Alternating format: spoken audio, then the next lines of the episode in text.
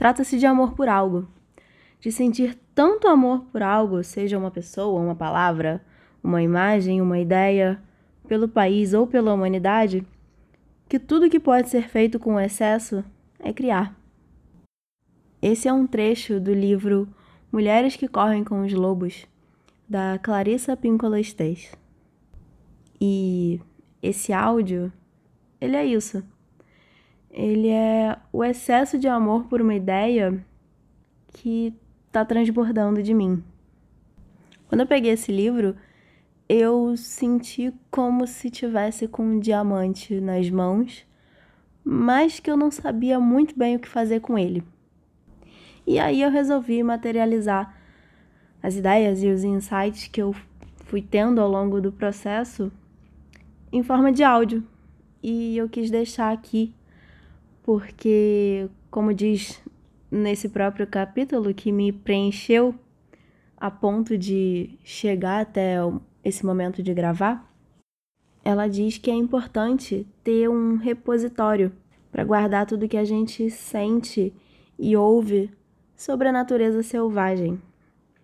E mais do que isso, eu falo aqui também para ser, na verdade, a primeira pessoa a me ouvir enquanto falo, porque calhou de eu estar tá exatamente vivendo na pele o que está retratado ali nesse capítulo especificamente. E foi por isso que eu precisei fazer alguma coisa com isso tudo, com essa informação toda. Eu quis guardar e ao mesmo tempo espalhar no vento para chegar em outras pessoas, em outros corações que estejam vibrando nessa mesma frequência que eu tô nesse momento. Bom, eu estava lendo esse livro já há algum tempo, sempre com essa sensação de ter uma coisa muito preciosa nas mãos que por algum motivo não, preci não, não, não poderia ser guardada só para mim, mas que na verdade eu precisava compartilhar com o máximo de pessoas possível. Toda hora escrevo isso em algum lugar ou falo para alguém que todas as mulheres do mundo precisavam ler esse livro, que ele deveria ser matéria obrigatória nas escolas de todo mundo. E aí, quando eu cheguei nesse capítulo 10, parece que ele estava exatamente falando comigo.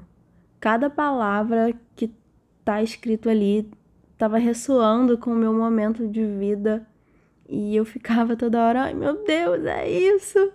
E eu agora tô com o livro físico, eu acabei comprando ele, antes eu estava lendo no celular e ele tá praticamente todo sublinhado, todo marcado porque parece que tudo ali é muito importante. O nome do capítulo é Águas Claras, o sustento da vida criativa. E eu vou aproveitar para abrir um pequeno parênteses sobre a ideia da água, que é uma, um elemento, ou melhor dizendo, um símbolo que tem aparecido demais na minha vida nesse momento. Toda hora alguma coisa remete à água e a água simbolicamente ela está relacionada aos nossos sentimentos e emoções. Ela é o elemento do meu signo. Eu tenho muita água no meu mapa e tendo vários sonhos com água. Enfim, várias coisas se relacionando de uma forma muito curiosa. E aqui, nesse capítulo, ela fala o tempo inteiro da água. E eu vou falar sobre isso mais pra frente. É, eu só preciso, antes de qualquer coisa, lembrar que sempre que ela usa o termo criar ou criatividade, ela não tá falando de pintar um quadro ou fazer um desenho ou escrever um poema, por exemplo. Criatividade é isso também mas criatividade é um termo muito mais amplo. Ele engloba tudo que a gente faz com amor, seja de fato jogar tinta numa tela ou escrever palavras encadeadas que passam uma ideia, mas é também passar um colarinho, por exemplo, tocar com amor as folhas de uma planta, e é também iniciar uma revolução, tudo isso é ser criativa, fazer tudo isso é ser criativa, e tudo isso vem da mulher selvagem, que é a base de todo o livro e é o rio abaixo do rio, como ela chama, que não para de correr dentro da nossa própria vida. Então, é, a criatividade, o ser criativo, é como eu disse no início desse áudio, sentir tanto amor por alguma coisa, alguma ideia, que tudo que você pode fazer com o excesso disso é criar, transbordar. Então, essa é a alma da mulher selvagem, que ela fala por todo o livro, e aqui eu não vou entrar no mérito de explicar como ela é agora, porque na verdade ela é quebrada em várias partes, em, em várias versões, mas provavelmente em um outro momento eu vou voltar a falar sobre o assunto. É, acredito que esse áudio não se resuma a um só, mas de modo geral, o que a gente precisa sempre ter em mente é que essa é a essência feminina que dá a vida. Ela é a força geradora, a força criadora. E eu acabei ficando tão animada, mais ainda animada, de criar isso aqui, né? Esse áudio, usando já a licença poética, porque eu tô em crise na ânima, na verdade. E lá eu sou a geradora e a gestora da ideia toda. Então, todas as decisões e todas as criações, elas saem de mim. E aí, de um tempo para cá, de algumas semanas ou alguns meses para cá, eu me vi em uma certa crise quando eu percebi que eu estava sem tesão para fazer as coisas referentes à marca. Eu estava meio que fazendo tudo no piloto automático, mas apesar disso, né, geralmente quando a gente faz no piloto automático é porque já é tranquilo, já é fácil, mas apesar disso eu estava fazendo muito de qualquer jeito. Eu percebi que eu estava fazendo só por fazer, só para cumprir tabela, por causa dos algoritmos, para não perder seguidor, para no final das contas, tentar vender um peixe que nem eu sabia mais se acreditava nele ou não. E olha que curioso. Muitas vezes, quando as ideias não estão funcionando bem, ou quando nós não as estamos trabalhando bem, perdemos nosso rumo. Isso faz parte de um ciclo natural e ocorre porque a ideia ficou ultrapassada ou porque nós perdemos a capacidade de vê-la por um ângulo novo. E isso é um parágrafo desse livro, desse capítulo, e calhou de descrever perfeitamente bem o que eu tô passando. E assim, tudo bem, não tem o menor problema perder o rumo. Nessa hora, como ela diz mais pra frente, o que a gente precisa fazer é sentar e esperar para conseguir farejar de novo a trilha. E ela deixa bem claro aqui que correr não é o que a gente tem que fazer, porque ela fala que quando a gente perde o rumo, significa que a gente perdeu a nossa energia. E existe uma tentativa equivocada de exatamente quando se perde o rumo, de correr para arrumar tudo de novo. E não é por aí. Esse esse processo de sentar e esperar é muito comum entre os lobos. E é nesse momento que eles se reposicionam e se voltam ao centro de si mesmos para resolver o que é importante e o que eles vão fazer em seguida. E assim, não é lindo isso? É a natureza instintiva dando a dica, dando a planta do que a gente precisa fazer. E eu que ando exatamente nesse momento tentando retomar a escuta da minha intuição e da, da, do meu instinto, eu achei muito sensacional esse capítulo abordar exatamente isso. Porque também, antes de ler é curioso que eu já tinha decidido parar um tempo, tirar umas férias da marca para exatamente repensar e refletir tudo. E no caso, aproveitando as palavras da Clarissa, reencontrar o meu rumo e deixar de lado a preocupação com os números e a estatística e qualquer outra coisa dessas que vem de fora. Eu queria tirar um tempo para me concentrar no que tá dentro, na essência, no que e no porquê que tá dentro. Então, foi uma pausa estratégica para recuperar a alma, porque só quando voltar a fazer sentido para mim é que pode fazer sentido também para outra pessoa. Então, a famosa noite escura da alma, ela é inevitável, na verdade.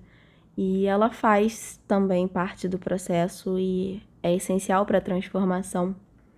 Então, nesse momento, eu tô exatamente na noite escura da alma, da ânima. E abrindo outro parênteses aqui, eu aproveitei para usar essa expressão que a própria Clarissa usa no, nesse capítulo do livro, inclusive nessa mesma página do trecho que eu li agora há pouco, porque coincidentemente eu me lancei recentemente na leitura de tarô.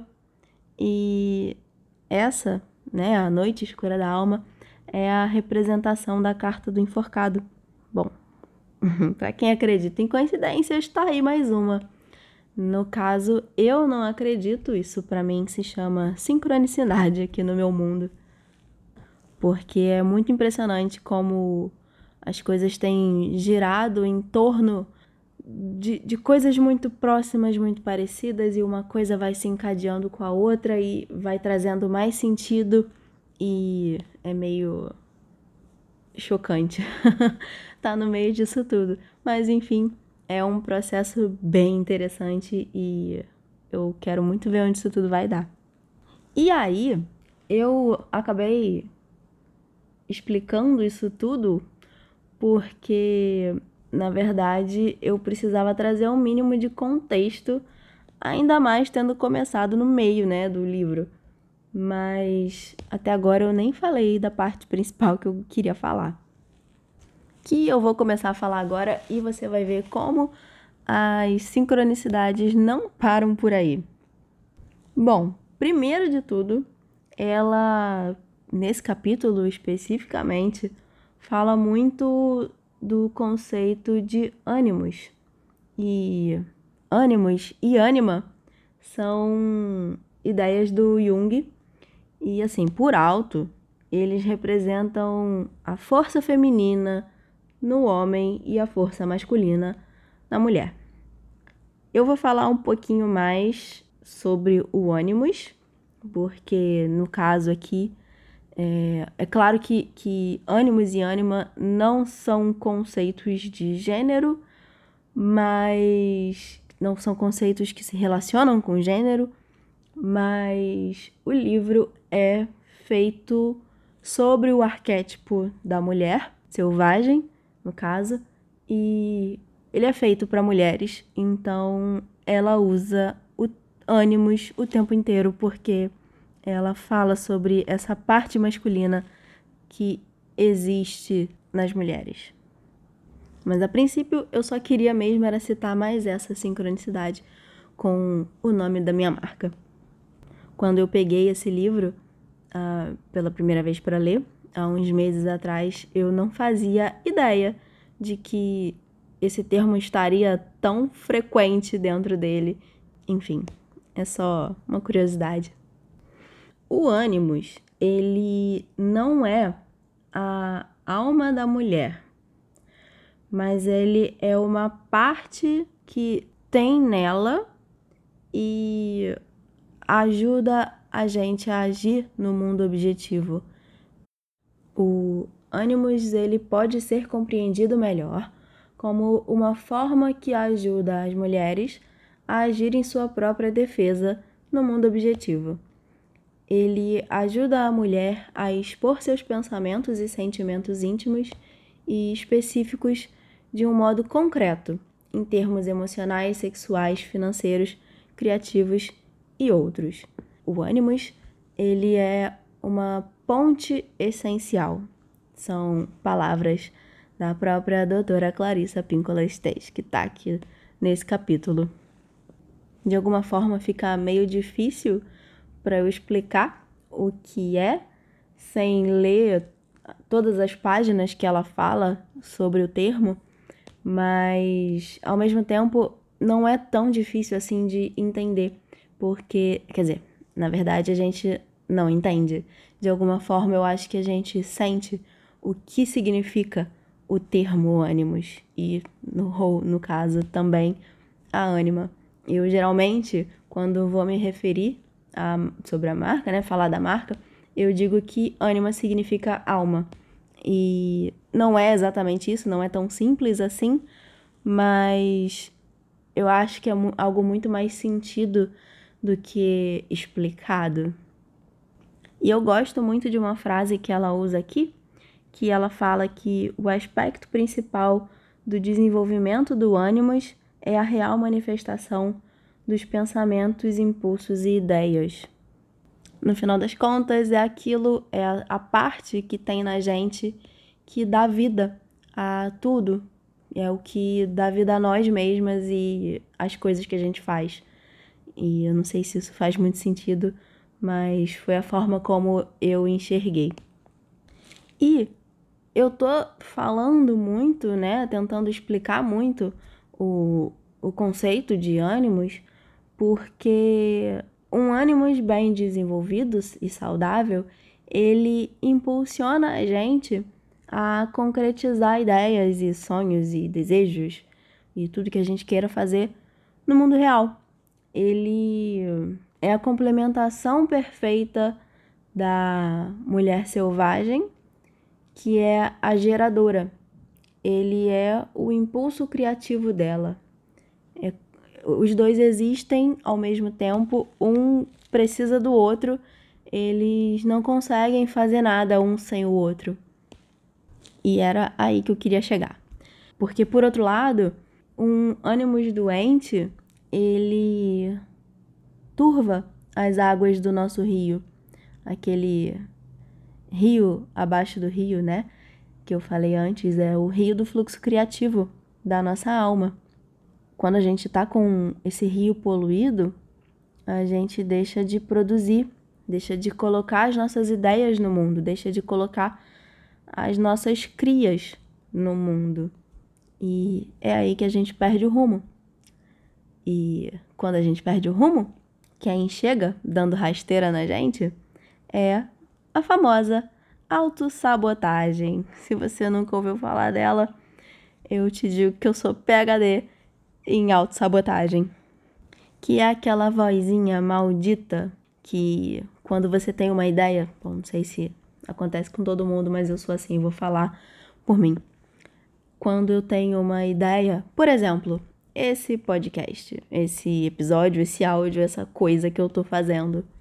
A primeira ideia é: nossa, eu preciso fazer isso, eu preciso criar essa coisa. E imediatamente vem uma vozinha falando: mas você tá mesmo preparada para fazer isso? Será que você é a pessoa certa? Existem tantas pessoas muito mais capacitadas para fazer essa coisa do que você? Será que você é realmente talentosa? E será que realmente você tem alguma coisa a dizer que vale a pena? Essas frases são um clássico. E é isso, o ânimos doente, ele definha a capacidade criativa, inclusive a própria confiança de que sim, eu sou capaz de fazer isso.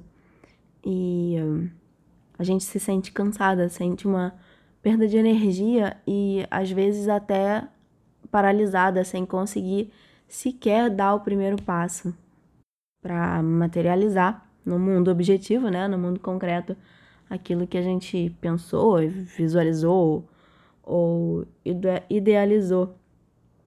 É sempre uma sensação de se, ser travada. E aí, essas ideias que não se concretizam, elas são os nossos filhos deformados. São na história, né, do capítulo, todo capítulo tem uma história base que encadeia o raciocínio. Eles são os filhos da La Llorona.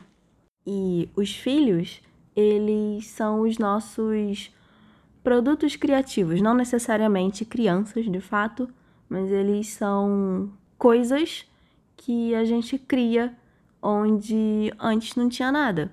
Exatamente como uma criança, as, as ideias são geradas. E é bem aqui que eu conecto tudo o que esse livro fala sobre a criação da mulher selvagem com tudo que eu falo na Anima sobre realizar os nossos sonhos. É a nossa capacidade de visualizar alguma coisa, qualquer coisa que naquele momento faça sentido pra gente, e realizar, planejar e fazer acontecer essa coisa, parir a ideia de uma forma material e objetiva no mundo real. É disso que eu falo, é disso que ela tá falando, só que para mais pessoas do que deveria, na verdade, esse processo acaba sendo cortado, parado antes de chegar no final dele. Algumas pessoas elas inclusive sequer conseguem dar o primeiro passo e questionam a sua capacidade já de cara, sem nem tentar, sem nem cometer o primeiro erro. Ela fala aqui em algum momento do livro que o problema não é a gente errar, o problema é a gente não conseguir recomeçar. E quando você trava e duvida né, de, de si mesma, antes de sequer começar, você não tem nem a oportunidade de recomeçar, você sequer deu esse primeiro passo. E isso é muito sério, muito grave. E eu digo isso como alguém que tem o costume de fazer esse tipo de coisa, hum, porém está em processo de cura e, na verdade, eu tento bastante não me deixar bater. É aquele famoso vai com medo mesmo. Eu tendo a sempre tentar primeiro. Eu posso, na verdade, o que geralmente acontece é que quando eu tropeço na primeira pedra, eu começo a falar: "Ah lá, tá vendo? Era isso que eu tava falando. Era por isso que eu não queria fazer. Era por isso que eu disse que eu não, não servia, que eu não conseguia." Eu consigo dar o primeiro passo, só que eu tendo a parar no meio do caminho. É, uma vez eu ouvi esse termo, eu tenho iniciativa, mas eu não tenho terminativa. E eu tô nesse processo de cura. Na verdade, isso aqui tá ajudando bastante, porque eu já dei umas travadas, mas tô aqui fazendo. Se eu puder deixar aqui um recado que eu tirei do próprio livro, para quem passa por esse mesmo processo, eu queria dizer só que real é tudo que tem vida. Como diz a doutora Clarissa, uma árvore é real quando ela ainda é uma semente. É uma imagem bem interessante, porque é assim que eu tenho tentado pensar para continuar em movimento aqui na Anima e em tudo que eu faço, na verdade. E sempre que eu ouço essa vozinha me questionando se eu sei, se eu sou capaz, se aquilo que eu senti vontade de fazer faz realmente sentido, é... eu imediatamente foco no porquê de estar fazendo ou pelo menos querer fazer aquilo. Eu foco no que me faz querer materializar essa coisa em primeiro lugar. Eu só faço por isso. Até porque quando a gente foca no resultado, na verdade é o ego que tá mandando. E quando a gente faz alguma coisa pela essência da coisa, pelo porquê que nutriu a nossa alma para a gente se colocar em movimento de fazer aquilo acontecer, a gente está fazendo pelo processo, pelo que vai acontecer até chegar nesse resultado final e não só pelo resultado final em si. E isso faz muita diferença, porque, por exemplo, esse áudio que eu tô gravando para o podcast, eu, em primeiro lugar, não tinha muita certeza se eu era capaz de desenvolver esse raciocínio. Sim, eu acho que existem pessoas mais preparadas para fazer isso do que eu, mas eu precisava criar essa coisa, jogar isso para fora de mim. Foi uma necessidade da minha alma de colocar isso tudo aqui. Então, eu só acreditei que isso era a árvore enquanto ainda é semente. E eu fiz sem pensar muito em quantas pessoas vão ouvir, se é que alguém vai ouvir, alguém vai se interessar por isso, vai fazer sentido para alguém. É, todo esse processo mais egóico que foca no resultado, né, no número final, que era inclusive o que eu estava passando, estou passando é, na Anima, e que foi exatamente por isso que eu decidi parar, dar um tempo para reencontrar o meu rumo. Porque ele precisa ter a ver com a essência e não com o resultado unicamente. E não o resultado de quantas pessoas eu vou impactar com a minha mensagem. Um resultado de qual a quantidade de seguidores que eu tenho. Entende a diferença? Como ela diz aqui no livro, quando há um excesso de fabricação sem alma, os resíduos tóxicos escorrem para o rio límpido, eliminando tanto o impulso criativo quanto a energia. E é nessa hora que a gente tem que parar para recuperar o rio. Então, como a Ladrona, a nossa tarefa é dragar o rio e assim recuperar a saúde dele para que a gente recupere os nossos filhos perdidos. É eliminar a sabotagem, a autossabotagem, para reassumir o controle do rio. Só assim é que a gente vai conseguir dar os passos que precisa na direção daquilo que a gente quer. E aí, ela dá aqui nesse capítulo um passo a passo para a gente conseguir recuperar a saúde do rio e eu não vou me aprofundar, mas eu vou falar sobre cada um deles. O primeiro passo é aceitar o alimento. E nesse caso é treinar para receber elogios. Mesmo que no início você ache que aquela pessoa que está te elogiando tá louca de ver valor ali, que não sei, você não concorda de jeito nenhum e ela só pode estar, tá, sei lá, enxergando mal. Não interessa. Você sorri e agradece. É exatamente isso que é treinar para eliminar o ânimo negativo. O segundo passo é ser sensível. Isso significa se abrir para absorver todas as possibilidades que o mundo oferece. Se permitir reunir tudo que você sente, vê, experiencia, enfim, tudo que acontece na sua vida para você usar isso como repertório criativo, porque é isso que traz a sensibilidade. E o terceiro passo é ser selvagem, que seria se permitir não censurar absolutamente nada que passa.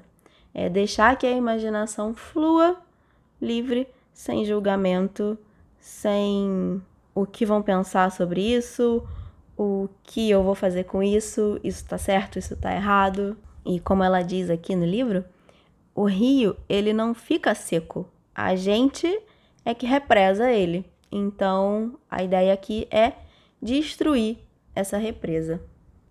O quarto passo é começar. Simples assim. Deixar o receio e o medo de falhar de lado e só se colocar em movimento e, como eu disse antes, fracassou, tenta de novo. O quinto passo é proteger o seu tempo. Exatamente impor limites às outras pessoas e levantar uma barreira de proteção para que você tenha o seu espaço, seu espaço de criação, o espaço do seu rio. E assim, tanto você quanto as outras pessoas vão respeitar esse espaço e esse tempo disponibilizado para ele. O sexto passo é ficar com ela. Ela coloca esses termos assim: fique com ela. E lendo esse pedaço, eu lembrei muito de uma ideia que a Liz Gilbert fala num TED ou no livro, no Grande Magia, eu não sei bem. Ela fala sobre aparecer todo dia para ser um ser criativo. Você se comprometer em estar lá, independente de se, estar se sentindo criativa ou não, é você tá lá fazendo, seja lá o que for. É, como ela diz, né? Escrevendo uma página do livro. Você pode até jogar a página fora depois, mas você se colocou lá à disposição da sua criatividade e não o contrário, não esperar ela ficar à sua disposição. O sétimo passo é proteger a vida criativa. E esse é meio autoexplicativo, né? Mas eu vou aproveitar aqui uma frase dela, da Clarissa, que é: se necessário, arreganhe os dentes. e ela quer dizer que a gente não pode abrir mão do espaço que a gente precisa para nossa criatividade e não pode abrir mão para absolutamente nada nesse mundo. Se preciso for, você rosna para deixar claro esse limite. O oitavo passo é forjar o seu verdadeiro trabalho. Eu entendi o que ela quis dizer com isso de criar um, um ambiente carinhoso e acolhedor de equilíbrio entre a responsabilidade e o êxtase pessoal. É aproveitar, na verdade, todos os outros passos, né? É proteger o seu tempo, Proteger a vida criativa é criar esse espaço para que ela realmente possa acontecer. E assim chega o nono passo, que é oferecer alimentos para essa vida criativa. E como ela diz, é criar um estoque de tempo e de tudo isso mais para que esse momento de criatividade exista e com frequência. E é assim, fazendo isso tudo e com consistência, constantemente, que a gente limpa o rio, despolui o nosso rio, abaixo do rio. E esse é um trabalho que precisa ser feito constantemente, porque todo mundo pode, volta e meia, se pegar com rio poluído porque permitiu que alguém invadisse esse espaço. Inclusive, uma coisa bastante interessante de se aprender nesse processo todo que ela conta aqui ao longo do capítulo é a gente valorizar o que tem, mesmo que ninguém mais faça isso. Esse é um trabalho nosso, primordial, de valorizar o nosso fogo criativo. E como ela diz aqui, estar cercada de pessoas que apoiam e valorizam as nossas crias é sim essencial para a corrente da vida criativa fluir na gente, mas é também o nosso dever dar um basta e eliminar da nossa vida quem não se alinha com isso tem que cortar o mal pela raiz, sabe? Mas no final das contas, a primeira pessoa que tem que ver valor no que a gente faz é a gente mesma. E aí, por ressonância, os outros que estão à nossa volta vão acompanhar. Talvez você já deva ter ouvido falar que igual atrai igual. Então, se você se deprecia, quem está perto de você te deprecia também. Se é isso que você emana, é isso que você recebe. Faz sentido, né? E aqui tem uma história secundária nesse capítulo que ilustra bem essa ideia, que é a história da menininha dos fósforos. E ela tem fósforos e ela tenta vender. Ela é muito pobre e ela precisa arrumar uma forma de se alimentar e se proteger. E ela descobre que ela pode comprar fósforos por um preço e vender pelo dobro.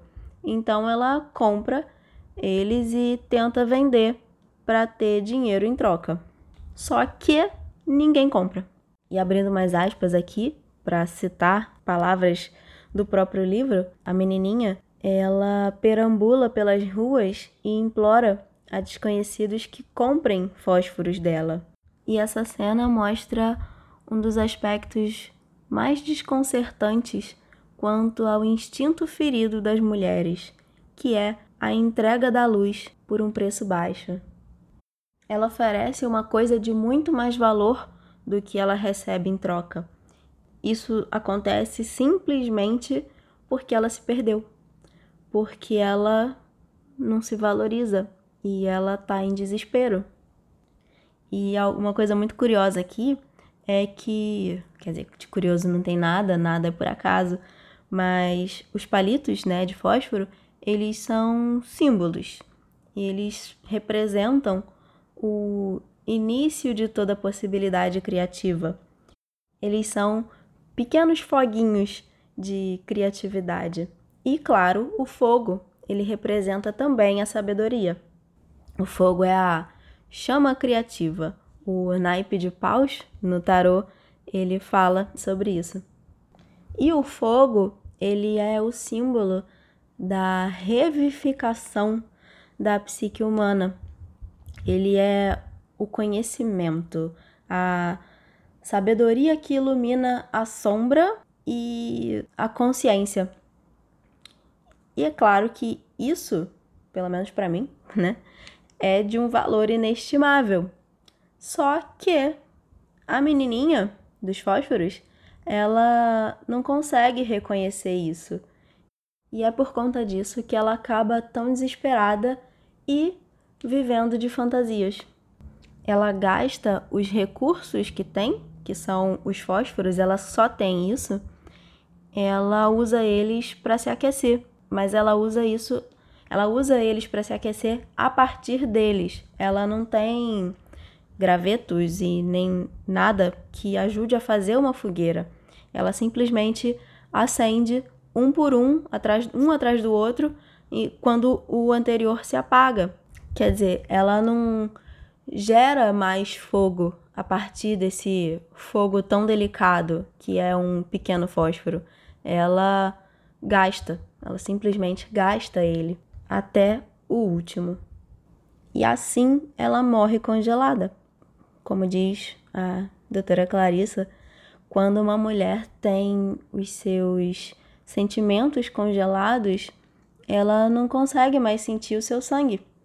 As suas paixões, elas não chegam mais nas extremidades. Por isso que viver de fantasia é muito mais fácil que viver da ação concreta para realizar aquilo que se deseja. Então, a menininha dos fósforos é aquela pessoa que sonha de olhos abertos, sabe?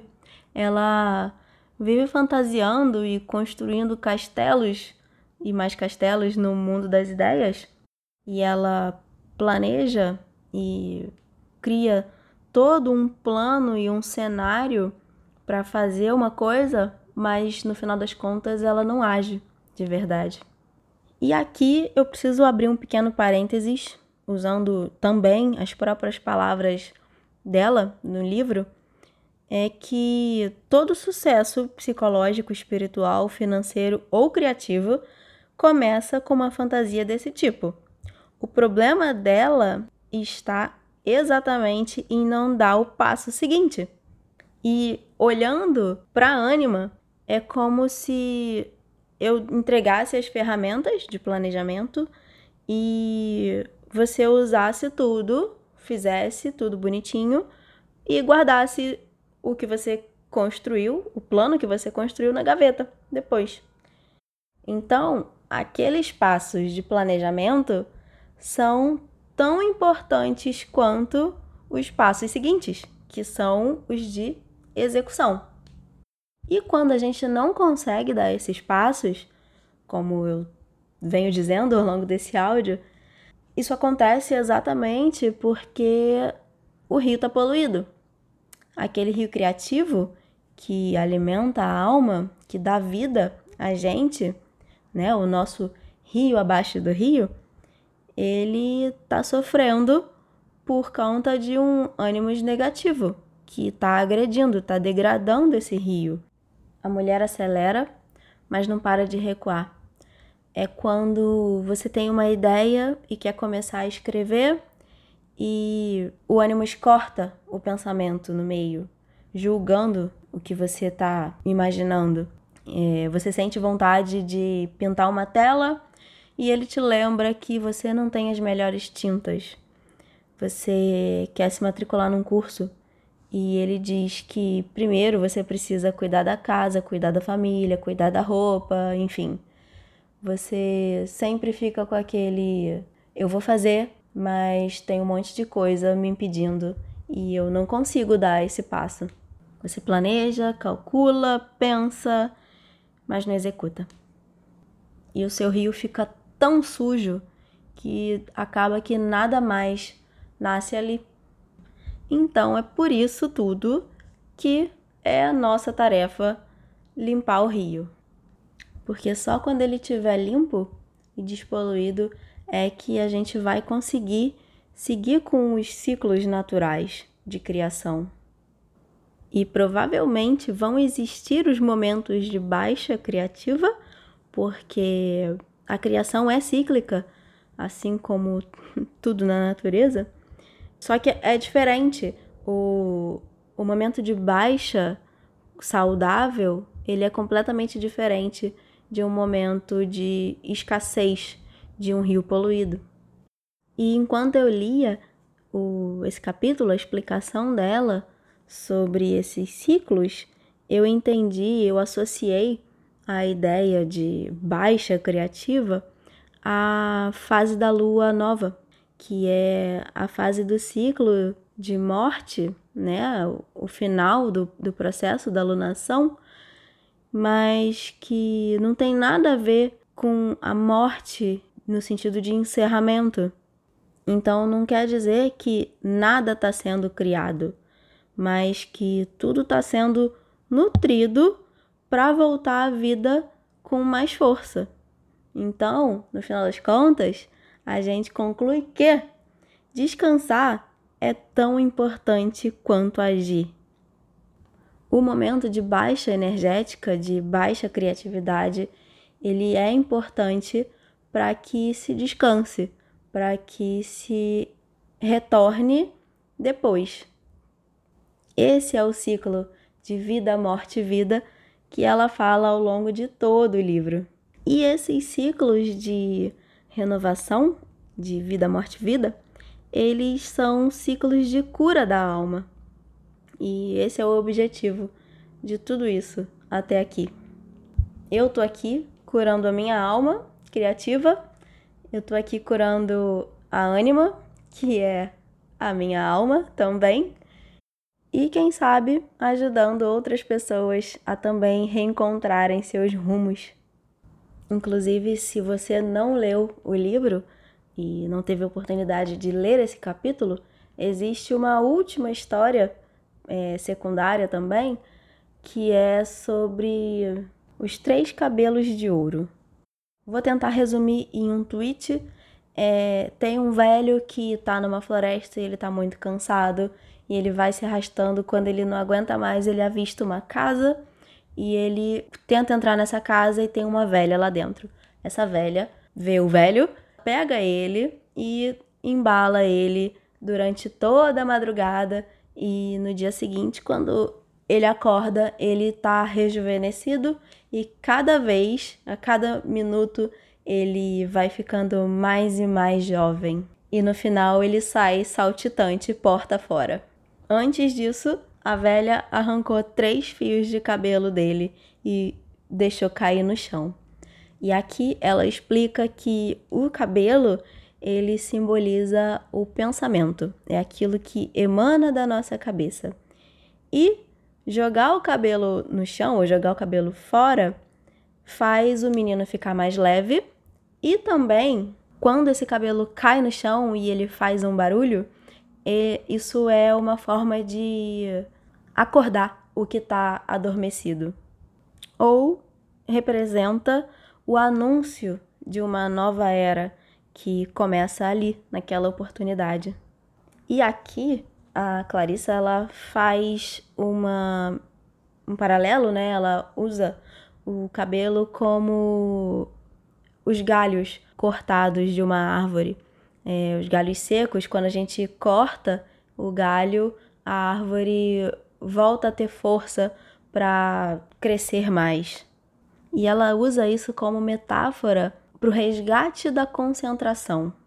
É como se você arrancasse um pedaço, arrancasse o pedaço que não serve, que está em excesso, para se concentrar no essencial, naquilo que realmente importa, que é o que ficou na árvore. Como ela diz aqui, é procurar chegar direto ao miolo e aos ossos de tudo que existe na sua vida, porque é ali que está o seu prazer, é ali que está a sua alegria, é ali que está o Éden da mulher, aquele local onde há tempo e liberdade de ser, de perambular, de se maravilhar, de escrever, cantar e criar sem medo.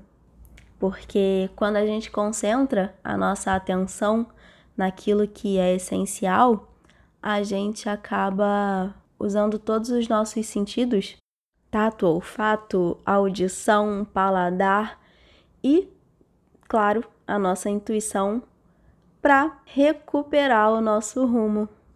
Então, ela dá aqui um passo a passo essencial no finalzinho desse capítulo para quem perdeu o rumo. Então ela diz: sente-se e fique imóvel. Segure a ideia e a embale. Mantenha uma parte dela, jogue a outra parte fora e ela se renovará. Não é preciso fazer mais nada. Bom, eu espero que alguma coisa que eu tenha dito aqui faça sentido. eu espero que ajude no processo de cura de mais alguém, porque tudo me tem me ajudado bastante no meu processo de cura. Então, eu só precisava tirar essa ideia, primeiro de tudo, de mim. É, acredito que eu fale mais sobre os outros aprendizados que tive com esse livro e ainda estou tendo porque eu não terminei de ler. E, na verdade, acredito eu que se daqui a um ano eu reler, eu vou ter uma outra visão e outros novos aprendizados.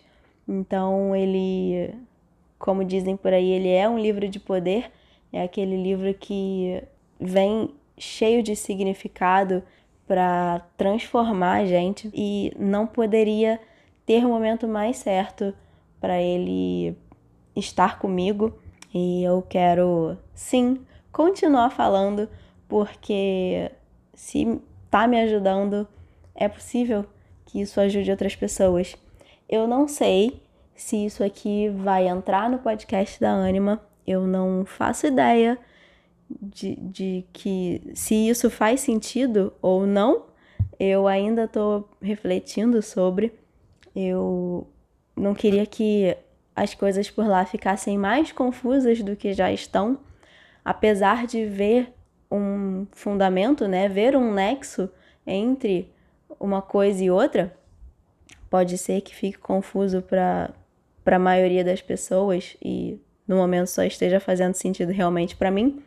Eu ainda vou ver o que eu vou fazer com ele, mas de qualquer jeito, a gente se fala em breve.